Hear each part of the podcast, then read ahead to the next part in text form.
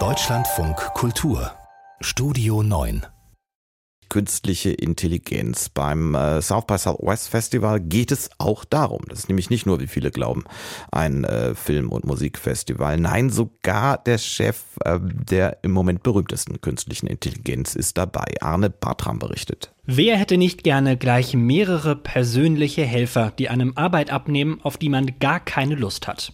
Haben wir doch, meint der Chef der Firma OpenAI, Greg Brockman. Und zwar dank der künstlichen Intelligenz von ChatGPT.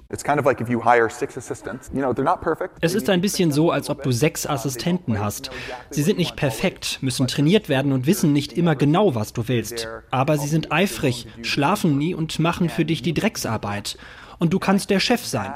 So wird es aussehen, wenn es um Schreiben, Programmieren und Geschäftskommunikation geht, aber auch bei der Unterhaltung.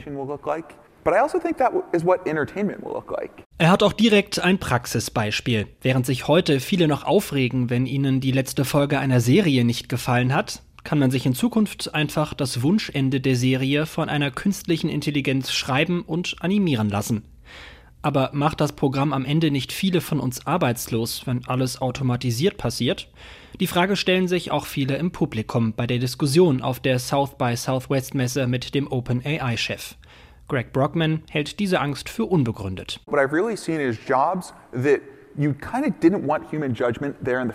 Ich glaube, es wird vor allem Jobs treffen, bei denen wir eh nie wollten, dass sie Menschen machen müssen, sondern Computer. Content Manager zum Beispiel, die schlimme Inhalte in den sozialen Medien anschauen und entscheiden müssen, ob sie in Ordnung oder zu schrecklich sind. Hier sehe ich schon einen Einfluss.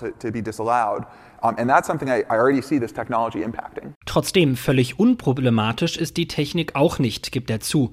Was ist zum Beispiel mit dem Urheberrecht, wenn die KI darauf trainiert wird, einen echten Künstler täuschend echt nachzuahmen?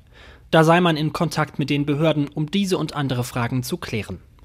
Auf der South by Southwest Messe wird die KI-Technik auf vielen Veranstaltungen als große Chance präsentiert, die bisherige Entwicklung aber durchaus auch kritisch gesehen die New Yorker Digitalkünstlerin Josie Williams.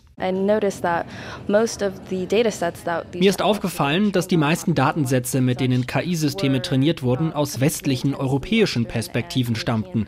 Ich wollte herausfinden, was passiert, wenn man KI mit der Literatur von vier Menschen trainiert, die mir als schwarzer, queerer Person in den USA viel bedeutet haben.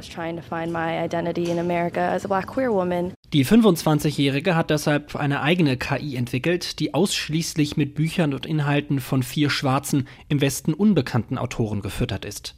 An einem Computer kann man der KI eine Frage stellen und bekommt eine Antwort aus der Sicht einer der Personen. Die Kritik an der fehlenden Diversität nimmt auch OpenAI-Chef Greg Brockman ernst. Wir haben nicht schnell genug auf Voreingenommenheit bei ChatGPT reagiert. Das war nicht beabsichtigt. Wir wollten einfach sicher gehen, dass die großen Mainstream-Inhalte gleichberechtigt behandelt werden. Wir haben uns in letzter Zeit verbessert. Aber ja, die Menschen haben uns zu Recht kritisiert. Genau wie die künstliche Intelligenz müssten eben auch die Programmierer immer wieder Dinge dazulernen.